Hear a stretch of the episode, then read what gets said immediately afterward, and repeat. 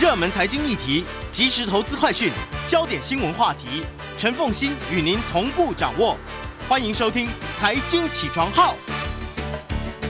Hello，各位听众大家早，欢迎大家来到九八新闻台财经起床号节目现场，我是陈凤欣。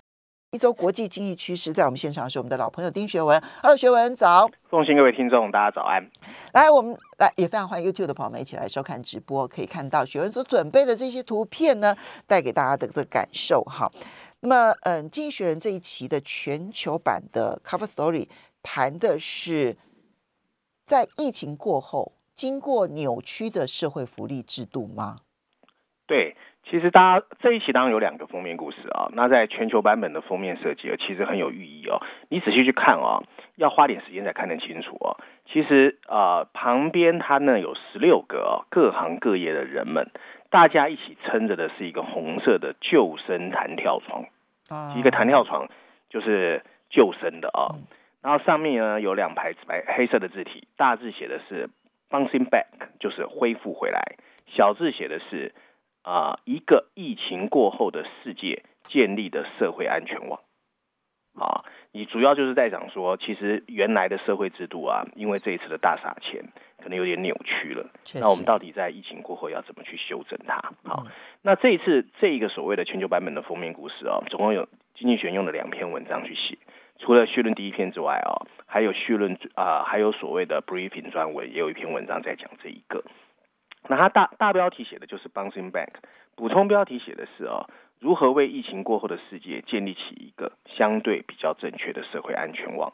十年过去了，这个灾难啊，并没有为我们啊，然后亚洲版本写的呢，其实是啊福岛事件，那我们待会也会讲啊。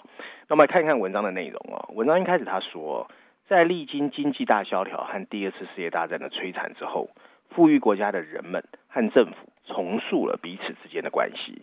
但今天的疫情看起来已经把旧的社会福利支出彻底撕毁了。嗯超过四分之三的美国人愿意支持拜登的1.9兆美元的纾困刺激方案。这个法案呢，预期可以在参议院通过，其实已经通过了哦。其中包括了大多数美国人，每个人可以得到一千四百美元的支票。即使英国的公共债务已经达到了1945年以来的最高水准，但三月三号的啊、英国政府预算报告中，英国政府还是决定把这个支付啊，就是所谓的失业津贴，再延长到今年的九月。所有这些大胆的动作带来了不少的危机。政府确实可能会将公共财政挤压到临界点，而且扭曲整个激励措施，最后迎来一个僵化的社会。但他们也有机会制定出一个我们能够负担得起的新的社会福利制度，有效帮助人们在一个被科技崩解的经济体中找到发展的机会。政府必须好好抓住它。过去一年啊，全世界让我们看见了一个所谓的社会支出的疯狂实验。对，在二零二零年，全球最少启动了一千六百个新的社会纾困计划，而富裕国家竟以破纪录的金额提供了全球 GDP 平均的百分之五点八，来协助大协助大家在二零二零年生活无虞。政府债务不停的堆积，到目前为止，借着低利率还可以让整个社会的成本保持低廉，但公众的情绪已经随着时间慢慢在改变。英国人呢、一直是最爱抱怨福利不足的国家，现在他们开始抱怨纾困还不够，给我多一点钱。去年，超过三分之二的欧洲人说他们支持所谓的全民基本收入 UBI 政策，这是一个对所有的欧洲成年人都可以无条件给钱的一个制度。现在更多人把目光移转到外卖人员的工作环境，还有生病护照的这个保障上面。那些被迫退出劳动队伍去照顾孩子和老人的妇女力量也变得不可忽视。在 COVID-19 爆发之前，许多富裕国家的社会安全网其实就已经面临崩溃啊。从呢啊很多的这个思想建立起来的社会，并没有办法使大家免于全球化、科技和社会变革的影响。在一九九九年到二零一九年期间，二十五岁到五十四岁的失业美国人增长了百分之二十五，现在的经数数字是四百七十万人，这已经是以往为了帮助流离失所人们援助计划对象的人数的六倍。近年来，随着医疗保健和养老金成本的飙升，政府早就削减了对工作年龄人群的所有支持。尽管福利预算的其余部分缩减了一百六十五亿英镑，英国在二零一四年到二零一八年间的国家养老金账单还是增加了四十亿英镑。中产阶级工作的减少，还有零工经济的增长，引发了人们对劳动力市场措手不及的担忧。在民粹和一些经济学家的鼓吹中，政客们更加倾向啊，用更多的福利支出来刺激自己的经济。或者实施像欧洲的 UBI 一样的大撒钱计划，其实他们需要更加审慎，而且是一个长期的观点。安全网必须是我们负担得起的，紧缩预算，而不应该只是会取悦人民来重新定义二零二零年之后的这个十年。大型的发达经济体，甚至在疫情爆发之前的赤字就已经达到了 GDP 的百分之四，更不要说越来越严重的老龄化啊！债券收益率已经明显的上升。社会支出必须快速、适当的流向有需要的人，绝对不要像美国这样，总在恐慌之后借由政府的紧急立法加以应对。政府需要找到一种机制，使人们能够更有效的缓解收入骤减的冲击和面临失业的困扰，但却不是让人们学会代工或者是拖垮整个经济的活力。实现这些目标的第一步啊，其实应该是使用科技来提高长久以来的官僚机构的缓慢效率。纾困的支票机制，一九八零年代的笨重事务机器和不良的整体的数据收集都要留在过去。在疫情中，许多政府的反应太慢，导致了整个纾困运作系统的失能。在爱沙尼亚和新加坡，数位识别系统和数位化表格填写是这场危机中他们留下来的最大财富。更多的国家都应该好好学习他们，并确保 Internet 的运作以及银行账户的安全。要求有效管理的呼吁听起来像马后炮，但有五分之一的合格美国人到现在没有拿到支票。更好的数位支付系统可以减少系统故障的昂贵需求，并实现更好的针对性的反应时间。数位系统还可以在紧急时候有选择性的让大家拿到现金，这都是相对容易的部分。平衡慷慨和保持活力才是最困难的部分。解决方案的一部分是让低薪工人得以继续生活。从一九九零年代到两千年的改革，西方国家在这方面做得很好，但失业津贴对失业者没有多大的用处。对被迫失去工作的人来说，失业津贴又显得不足。对英国和美国失业者，那些微不足道的津贴保留了他们的工作动机，但却但却也为此付出了高昂的人力成本。社会保险的杯水车薪，破坏了政府对创造性破坏的支持，以及对提高生活水平的刺激。欧洲大陆就倾向于更慷慨的保障好传统工人的基本收入。激励措施的扭曲会导致失业率的上升，并让得过且过和怨天尤人的分歧越来越大。大西洋两岸都缺乏一个永久的安全网，可以对零工和 SOHO 一族的社会安全保障。文章最后一段提到，有一个国家。把劳动力市场的灵活性和慷慨成功的结合在一起，它就是丹麦。丹麦在再培训和为失业者提供帮助，花费了大量的资金，占 GDP 的百分之一点九。这些介入的措施阻止了失业者的过度依赖政府，也让其他地方政策不足的缺点更明显。英国的政府努力是失败的。平均而言，美国在相对项目的支出不到丹麦的二十分之一。尽管在过去十年，少数幸运的受益者平均看起来多赚了五万美元，但其实不是一个普及的状况。多年来，社会支出一直偏向老龄化人口和那些早该过时的社会安全网。它应该围绕着积极的劳动力市场重建。这些政策应该使用科技来帮助所有的人，从那些遭受疫情肆虐而失业的商店工人，到工作技能被机器取代的各地母亲。政府不可能完全消除风险，但他们可以帮忙确保一旦灾难再来。人们可以很快的恢复正常，所以他有提到最近，嗯，就过去这一年当中，其实他凸显出来很多的社会福利机制当中的系统失灵的地方，哈，但那其实是小问题，真正的大问题是在去年以来的全世界一千六百个新的纾困方案这件事情，养大了选民的胃口，没错，认为这个时候就是要钱要钱要钱要钱，对哈，但是没有合理的一个。一个规范的话，那这个可能会成为财政上面最终不可负担，然后会变成全世界极大的痛。对，但我觉得情势已经很难逆转了。从经济学人的论点，我确定他是右派。好，不过我们接着再来看到的是经济学人的这个亚太版本的 cover story 要谈的是日本福岛核灾。今天刚好是三月十号，那么，嗯，十年前的福岛核灾是发生在三月十一号。没错，嗯，那其实我们感受应该比较深啦，因为日本离我们比较近嘛。在这个亚太版本的封面设计上，我们看到其实很明显，你远远看我都知道是在讲日本，是一个红日的日本封底，日本国旗的。对，那前面其实就是十年前的福岛核灾的残破照片，然后前面有一排呃黑色的字体，叫 The Lessons of Fukushima，Fukushima 就是福岛哈。那这一次他用了两篇文章啊，还有另外还有在亚洲版本的第四篇哦，然后有写说这个灾难其实并没有产生我们希望变化的力量，所以有一些呼吁哦，尤其对于核能发电。我们来看看文章的内容啊。文章一开始他说，自从海啸让日本本州北部这个人口众多的太平洋海岸被污染以来，没想到时间就过去十年了。嗯，海啸还有海啸引起的地震，造成了两万人的丧生。当时摧毁了十万多座的房屋，还使得数千万的当地人们生活陷入困难。自然的经济损失估计超过两千亿美元，这已经比全球任何的自然灾害造成的损失都大。然而，对于我们大部分人来说，这是一个因为一件事而应该被牢牢记住的记忆，那就是地震随后发生的福岛第一核电站的放射性物质的泄漏事件。嗯，啊，地震让这个工厂跟外界的电力。切断了关系，海啸轻易的越过了工厂的防护堤，淹没了装有应急发电机的地下掩体。我们稍微休息一下，它也可能改变了全世界对于核电的看法吗？欢迎大家回到九八新闻台财经起床号节目现场，我是陈凤欣，在我们线上是我们的老朋友丁学文，也非常欢迎 YouTube 的朋友们一起来收看直播，可以看到学文为大家准备的这一些跟文章有关的图片啊。好，那这一期《经济学人》Cover Story 的亚太版本谈日本福岛核灾的教训。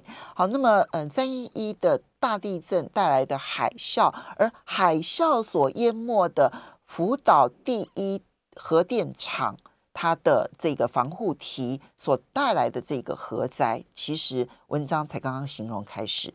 对，那事实上哦，如果认真回忆起来哦，这是一个日本的监管机构，其实本来可以预见，但没有好好事先防患的风险哦。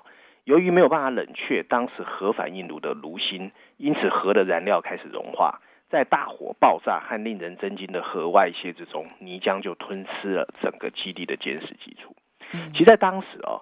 全球整个世界都被吓傻了。在上海和旧金山，我们看到人们四处寻找碘片，还有碘盐，为了防止自己被核污染，来感染了进入甲状腺。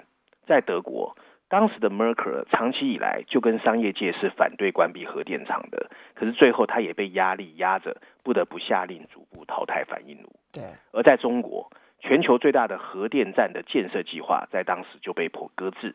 对于气应对气候变化的恢复核能发电一类的言论，从此被束之高阁，没有人敢再敢讲核能发电。大家的这种反应哦，可以理解，但经济学认为是错误的。核能发电有很多的缺点，这些巨大耗费时间才建造完成的电厂，无论从绝对价值还是从产生的电力来看，都太贵。几率很小的灾难性风险需要非常严格的监管。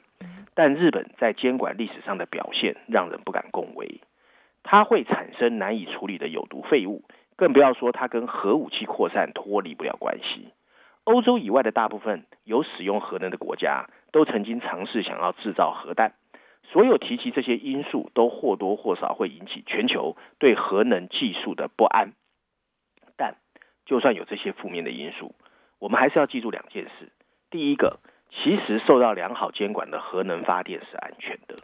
除了苏联时期的车诺比的意外事故，核灾难没有造成巨大人员伤亡的历史。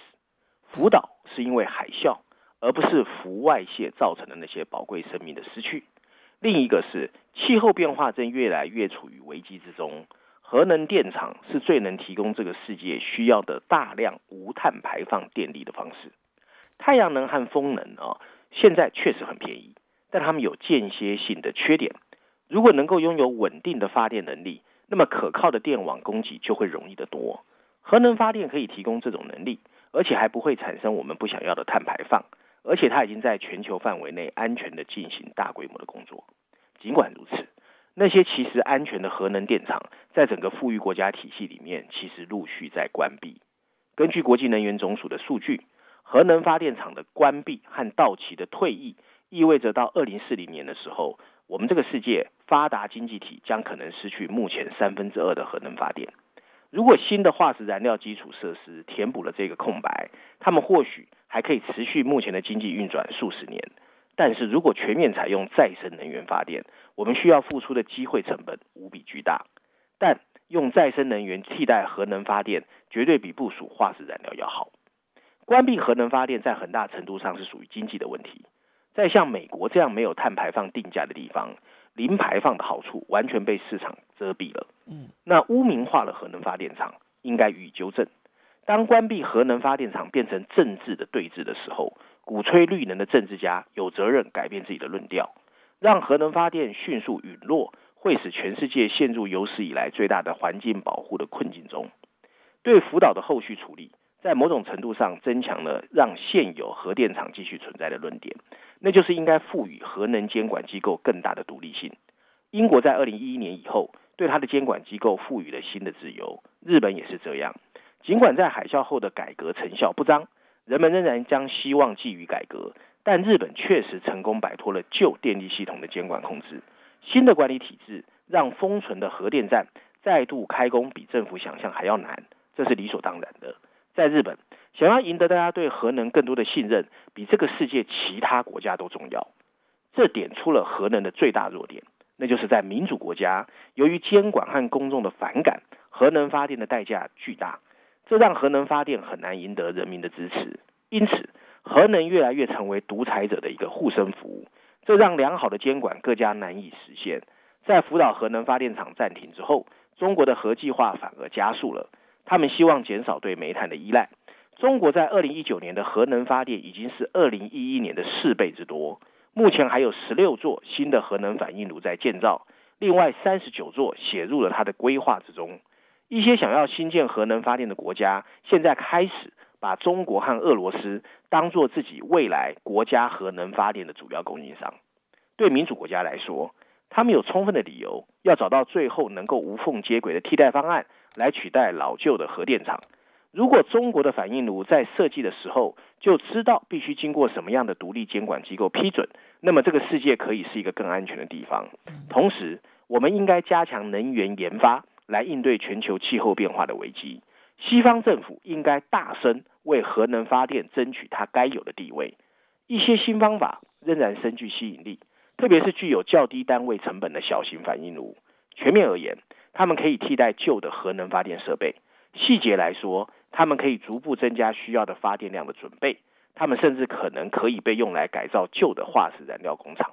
文章最后一段说到啊，核能发电有像海啸一般规模的缺点，但由于正在建造的中国工厂最快要到二十二世纪才会退役，因此他们不可能被简单粗暴的淘汰。另外，在气候稳定的努力中，它可以发挥着至关重要的活跃角色。福岛引申的教训。不是让我们从此逃避核能发电，而是要学会怎么聪明的使用它。最最后这句话最重要，嗯，而且它是全嗯纯粹的从环保的诉求来谈这件事情。对，这跟 Bill Gates 他最新的这一本书的论调其实是一样的。是的，但是他其实并没有触及那一些，比如说第四代核电厂，他现在对于降低核废料。的这个核辐射这件事情所产生的很大的一个效应，其实没有好好的谈。因为其实除了有福岛核灾之外，核废料也是大家所关心的。但是事实上，在最新的这一些核能的研究或者是核能的发展上面，其实它对于降低核废料的核辐射上面，其实有长足的进步。但问题是，它还没有真正到完全可商业运转啊。等可是。他如果你积极一点，就提高研发费用的话，还有提高监管的独立性的话，其实它是有机会在很短的时间之内发展的。嗯，这其实我们从环保、从减碳的角度来看，要好好的思索它。好，接下来我们再来看到的是《经济学人》的财经板块。哇，这个是现在很热的话题。《经济学人》其实最早就开始谈这个话题的，当然他不能再错过通货膨胀。哈，他已经谈了好多期了。对，而且这一期哈，在财经板块第一篇、第二篇呢、我觉得写的都很好，所以我很挣扎，最后我决定选第一篇。可是我还是建议大家有空去看一下第二篇你啊、很爱，对不对？对，因为第一篇、第二篇，我觉得真的写的不错。我大概跟大家讲一下标题，然后我们来选第一篇来谈哦。嗯那第一篇在六十二页，它的标大标题写的就非常的直白，叫 The Inflation Bogeyman 啊。这个 Bogeyman 就是一个鬼魅跟令人害怕的人，所以通货膨胀这个鬼魅啊。然后小标题写的是为更多的债券市场恐慌，请做好准备。资产价格赖以为生的通货膨胀担忧情绪会持续存在，这是第一篇，我们待会会细谈。我同时跟大家介绍一下第二篇，第二篇谈的，我想台湾很多投资人会有兴趣，它是梧桐木专栏啊、它主要是帮我们分析债券跟股票之间的关系，嗯为什么有时候同向，有时候反向。嗯其实它主要在告诉我们，还是因为 QE。对，然后现在所有传统的央行行长都退位了，将来我们会很想念他，因为现在新的央行行长几乎不 care inflation 啊。对不不在乎通货膨胀，而且不在乎大撒钞票这样子。没错嗯那我们来看看这个财经板块第一篇哦，他文章一开始告诉我们，在历经一周的动荡之后，最近一个礼拜，金融市场终于终于迎来了比较轻松的开始。截至三月一号的纽约股市收盘，S M P 五百指数单日上涨了百分之二点五，欧洲股市已经跟随亚洲股市的收盘大幅上扬。亚洲市场的情绪哦，则受到澳大利亚中央银行的安抚，因为澳大利亚中央银行宣布会进场购买长期的政府票券，这有效平息了债券市场的紧张情绪。事实上，从元旦以来，十年期澳大利亚债券的收益率就开始迅速上升，不止美国，但现在大概下降了零点二五个百分点。整个股市在周二和周三稍微吃掉了周一的涨幅，但美国政府债券市场的状况相对平静，这跟前一周通货膨胀阴影笼罩时形成了鲜明对比。从今年年初以来，债券价格从稳定的下跌到突然加速，严重威胁了整个市场的情绪。二月二十五号，十年期美国公债殖利率飙升到了百分之一点六以上，这从历史上来看，数字其实还很低，但比当天一开始的时候高很多。这促使了 S&P 五百指数单日的跌幅变得很大，而科技含量更高的 NASDAQ 指数跌得更凶。但突然之间，通货膨胀的担忧又不见了。不过这个情况，经济学人认为不会持续太久。其实有很多的事情都是可以预期的。随着经济的复苏，债券价格确实会开始下跌。十年期公债是一个基准的债券，因此是全球市场风险偏好和经济信心的一个晴雨表。从今年年初到二月二十五号，美国公债值利率的急剧上升，跟全球其他地方的债券市场走向其实是吻合的。债券价格一向跟市场信心走向相反。我们稍微休息一下，等一下回。欢迎大家回到九八新闻台财经起床号节目现场，我是陈凤欣。好，在我们线上是我们的老朋友丁学文，学文呢，这个这篇选读的《经济学人》的这一篇呢，谈的是通货膨胀。他现在已经谈到了，就是呃，究竟这个债券市场的价格的涨跌、殖利率的涨跌跟金其他的金融市场的关联性。对对，债券投资比较不熟悉的投资人可能会头昏脑胀啊。其实认真说起来，债券价格是跟市场信心走向相反的。好，那债券值利率是跟市场相相市场的信心方向就一致的，就说值利率越高，其实代表市场的信心越强。当经济前景暗淡的时候，由于投资者急于购买比较安全的债券产品，所以通常它的值利率就会急剧下降。但是如果随着前景慢慢清楚，债券价格就会开始下跌，值利率又开始反弹啊、因此，债券价格大多数时候都是反周期的。这个功能使得它们成为投资股票的分散选择，因为股票价格更具周期性，它们会随着经济的周期而上下波动。而轻微的通货膨胀其实不用担心，确实市场对通货膨胀的预期变化会促使债券值利率在衰退中下降，而在复苏中上升。但对于通货膨胀的再度降临，欢迎的情绪很快会覆盖住人们对通货膨胀的担忧。这种情况是过去几年来最强劲的一次。美国的经济确实正在复苏，财政支付转移给家庭也带来了很多额外的消费储蓄。隔离封锁激发了被压抑的需求。当经济确实重新开放的时候，绝对会有大量的消费狂潮，而且后续还会更多。拜登的一点九兆刺激计划会在本月成为事实。对，一年前的价格下跌，使得未来几个月的年度通货膨胀率肯定会上升。然后，随着人们开始能够更加自由的移动，消费者支出的力量可能进一步推动这个增长。这些潜在的焦虑是最近动荡的背后原因。特别有三个因素似乎正在作用。首先，市场会对未来的短期利率市场，按照二零二三年初期美国联准会开始调涨利率重新定价，这要比 FED 迄今所表明的更早。你可以把它叫做通货膨胀恐惧因子。如果经济有如此强劲的势头，美国 FED 真的可以很长都不加息吗？而且，如果很快的开始收紧利率，利率的高峰可不可能还会更高？对美国股市而言，这是一个大问题，因为相对未来的收益而言，高股价很大程度是由于人们一直预期利率很长时间都会很低。其次，就在市场对美国 FED 的政策进行重新思考之际，美国财政部于二月二十五号举行了两年、五年和七年期公债的标售，这些债券的到期日设计在二零二三年到二零二四年。美国 FED 政策预期变化非常敏感，的确。当天五年期公债值利率上涨非常值得注意，可是拍卖的情况很糟糕。嗯，七年期公债的发行价迎来了过去十年以来的最低本益比，这进一步让市场对潜在的债券需求这么低迷感到震惊。第三，债券市场的动荡导致了流动性枯竭的担忧，因此在债券销售量的明确下，价格下跌的幅度超过预期。这三个因素中的每一个相互交错影响。最后形成了我们看见的戏剧化的演出。鉴于曾经对通货膨胀的担忧，你可能现在更想知道为什么债券市场一下又恢复平静。在经济复苏初期，通货膨胀恐慌能够持续多久，存在一定的一定的局限性。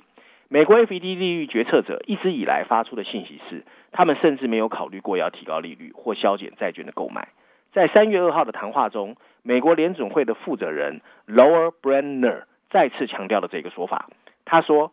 今天按照就业和通货膨胀的数据来看，经济远远没有达到我们的预期目标。要取得实质性的进一步拓展，还需要一些时间。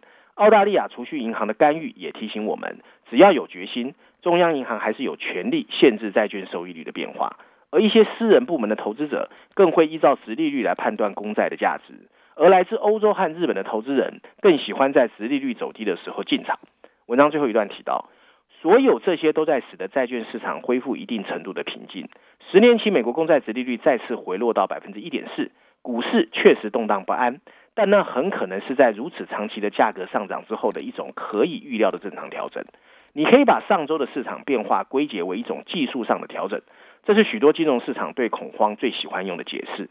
但这有一点过于乐观，在美国公债市场上交易流动性的这种突然枯竭情况会越来越频繁。这类恐慌一定会发生。通货膨胀是金融市场的鬼魅，高昂股价必须取决于它的安静不动。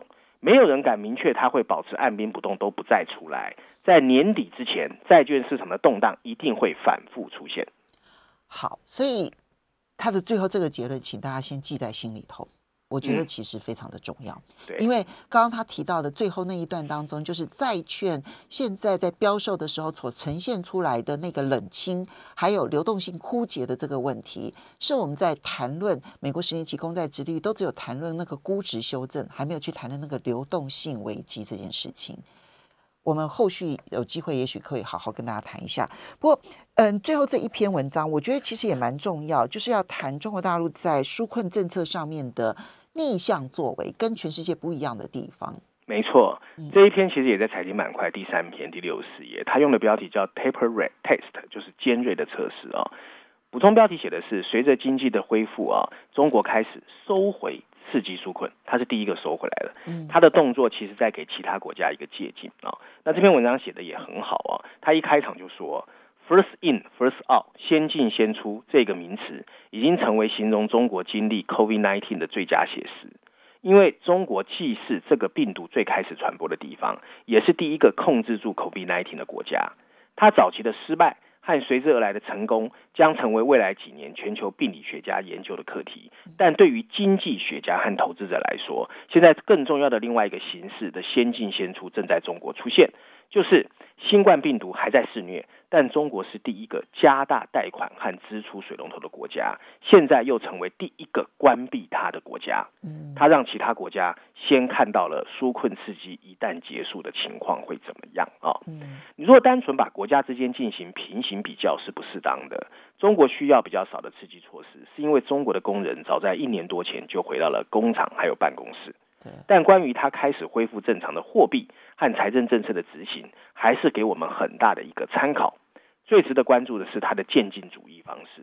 三月五号，在经济学人复印后，中国政府宣布，二零二一年的预算，人们普遍预计今年的财政赤字目标会从去年的百分之三点六降低到今年财政赤字的百分之三。摩根斯丹利表示。考虑到其他类似的财政措施，例如跟政府有关联的公司支出，中国的真实财政赤字大概是 GDP 的百分之十二，而去年是百分之十五。